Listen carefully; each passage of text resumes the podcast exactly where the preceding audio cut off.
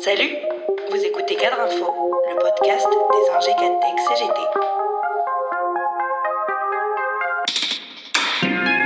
Les femmes seront les grandes gagnantes du système universel. Uh, no. Car le gouvernement raconte que des bobards, des mots, des mots.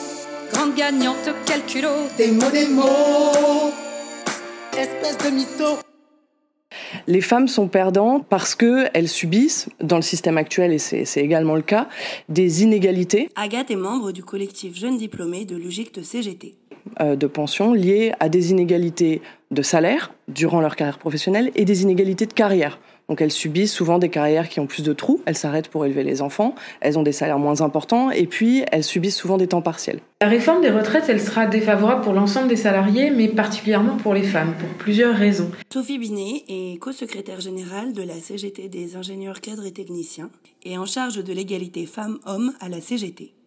Euh, d'abord parce que le gouvernement remet en cause les dispositifs qui aujourd'hui permettent de limiter les inégalités femmes-hommes en matière de retraite, c'est-à-dire ce qu'on appelle les droits familiaux et les droits conjugaux, euh, les majorations pour enfants qui euh, sont supprimées. Aujourd'hui dans le privé, quand on a un enfant, on a deux ans qui sont validés pour chaque enfant.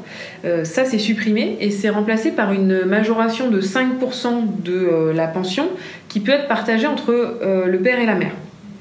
Or, des quelques études qui ont été euh, euh, produites euh, par des instituts indépendants ou selon les chiffres même du gouvernement qui, comme ils étaient défavorables, il les a supprimés, ces majorations, même si c'est la mère qui les prenait, elles seraient quand même moins bonnes que ce qui existe aujourd'hui en termes de majoration de durée d'assurance. Donc il y a un recul très important euh, lié aux majorations par enfant. Le deuxième recul important, c'est sur la question de la pension de réversion. Euh, où euh, la pension de réversion ne serait plus accessible de droit aux couples divorcés. Or, il y a quand même 45% des mariages qui finissent par un divorce. Euh, donc comme ça fait des mois qu'on dénonce ça, le gouvernement a été obligé de légèrement rétropédaler euh, et donc d'annoncer que euh, à certaines conditions la pension de réversion pourrait être maintenue pour des, des, couples divorcés, sauf que le, à certaines conditions c'est notamment un plafond de ressources, donc ce qui montre que toutes les femmes cadres et professions intermédiaires elles seraient exclues de la pension de réversion pour les couples divorcés. Pourquoi est-ce que c'est important la pension de réversion pour les femmes? Parce qu'elles ont une espérance de vie plus importante que celle des hommes et que 90% des bénéficiaires de la pension de réversion, ce sont des femmes. Donc là, on a d'abord le gouvernement qui remet en cause les deux dispositifs correctifs qui permettent de limiter les inégalités en matière de retraite. Euh, il y a 40% d'inégalités euh, de pension de droit direct entre les femmes et les hommes. Quand on applique les droits familiaux et la pension de réversion, ces inégalités tombent à 25%. Donc on voit l'importance de ces dispositifs correctifs que le gouvernement remet en cause. Le deuxième problème, c'est que avec euh, sa réforme, on va prendre en compte l'ensemble de la carrière et non plus les 25 meilleures années. Pourquoi est-ce que c'est particulièrement un problème pour les femmes? Parce que une femme sur deux après euh, une naissance, elle interrompt son activité professionnelle ou elle la baisse en durée avec du temps partiel pour pouvoir notamment éduquer ses enfants et parce que 80% des salariés à temps partiel sont des femmes. Donc aujourd'hui, euh, la règle des 25 meilleures années dans le privé, ça permet de neutraliser les mauvaises années pour les femmes. Et la fin de cette règle, euh, la prise en compte de toute la, carrière, ça signifie que pour les femmes, les périodes de précarité, de temps partiel ou d'interruption pour élever euh, les enfants se payeront cash. et le troisième problème de la réforme, c'est que le postulat central, c'est de dire qu'il va falloir travailler plus longtemps donc ça, bien sûr, c'est négatif pour tout le monde, mais ça l'est particulièrement pour les femmes parce qu'elles ont des durées de carrière qui sont plus courtes que euh, celles des hommes. Euh, aujourd'hui, c'est 40% des femmes qui ont une carrière incomplète lorsqu'elles partent à la retraite, euh, ce qui signifie qu'elles n'ont pas une retraite à taux plein et qu'elles sont enfermées sur les minimums de, de, pension. Or, le gouvernement, dans sa réforme, dit qu'il va falloir travailler toujours plus longtemps, donc ça signifie que la pension des femmes, elle va chuter.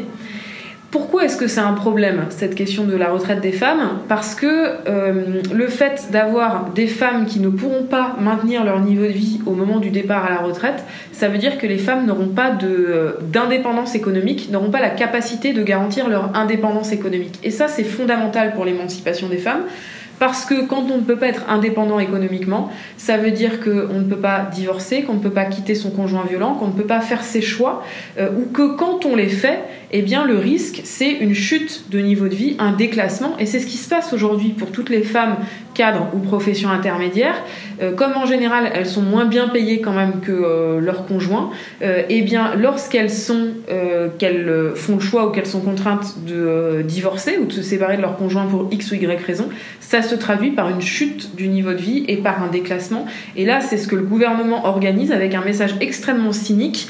Euh, femmes, euh, maintenant vous faites des études plus longues que celles des hommes, vous les réussissez mieux, vous êtes de plus en plus nombreuses à arriver sur euh, des postes de cadre, vous vous battez pour réussir à la fois votre carrière tout en élevant vos enfants avec des tâches ménagères qui sont toujours essentiellement assumées par les femmes, eh bien on, vous enferme dans la dépendance économique et dans la précarité vis-à-vis -vis de votre conjoint, vous ne pourrez toujours pas assumer vos propres choix et prendre vos responsabilités parce que que ça soit en maintenant l'inégalité salariale ou en maintenant l'inégalité en matière de pension, on ne vous permet pas de faire vos propres choix de vie et ça c'est un vrai problème. À cause de Macron,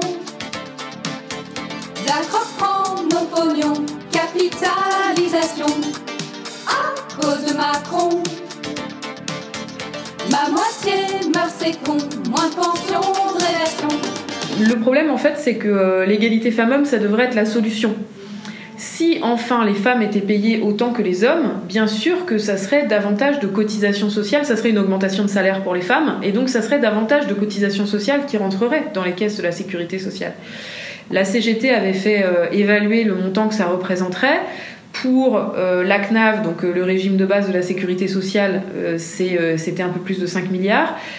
et pour le, les retraites complémentaires Agirc Arco, c'était à peu près le même montant. Donc ça veut dire en gros qu'on est sur autour de 10 milliards par an qui pourraient rentrer dans les caisses si on assurait l'égalité salariale. On se souvient que la conférence de financement, la grande conférence de financement qui est en cours, euh, elle recherche 12 milliards d'euros. Donc on voit bien que si on faisait enfin l'égalité salariale, ça permettait de, de résoudre l'essentiel du problème de financement des retraites. Et alors, Parfois, quand on dit ça, le gouvernement, le patronat nous disent euh, oui, oui, mais ça, euh, l'égalité salariale, ça fait 40 ans que c'est euh, dans les textes de loi, ça fait 40 ans que ça ne se fait pas, c'est une question sociétale, c'est compliqué, c'est les stéréotypes, etc. Bon, nous, on n'est pas du tout d'accord. Et on a des propositions très concrètes pour la réaliser, cette égalité salariale, et notamment une proposition qu'on avait portée dans la précédente négociation sur les retraites complémentaires Agir Carco, qui est de mettre en place une surcotisation patronale sur les retraites pour toutes les entreprises qui ne respectent pas l'égalité salariale. C'est très simple. Euh, les entreprises dans lesquelles les femmes sont moins bien payées que les hommes, elles paieraient davantage de cotisations retraite proportionnellement à l'inégalité de salaire, ce qui permettrait de dégager des ressources supplémentaires pour les régimes de retraite, ce qui permettrait d'inciter surtout les entreprises à enfin mettre fin à cette discrimination et donc toujours euh, à faire entrer davantage de cotisations dans les caisses de retraite et à générer plus de droits pour les femmes, parce que c'est ça au final ce qui nous intéresse, c'est que mettre enfin en place l'égalité salariale, c'est résoudre à la source le problème et assurer que enfin les femmes touchent des pensions équivalentes à celles des hommes et cessent d'être discriminées pendant leur vie professionnelle comme après une fois qu'elles sont à la retraite. À cause de Macron, c'est la chute des pensions pour Fatou et Marion. À cause de Macron, grande perdante nous serons, faut le dire sur quel ton.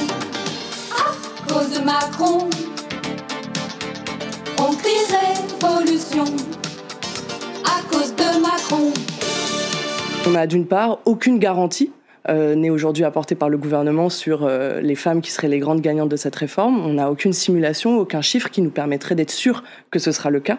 Et d'autre part, euh, on sait aujourd'hui que les mécanismes de solidarité qui seront mis en place pour permettre aux femmes de moins subir les effets de carrière et de salaire dont je viens de vous parler, on sait que ces mécanismes de solidarité-là seront financés par une enveloppe à part qui sera distincte du reste du système et qui sera à la main du gouvernement.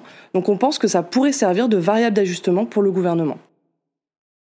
Qui peut l'accepter? Personne. Mais ça fait longtemps que ça dure. On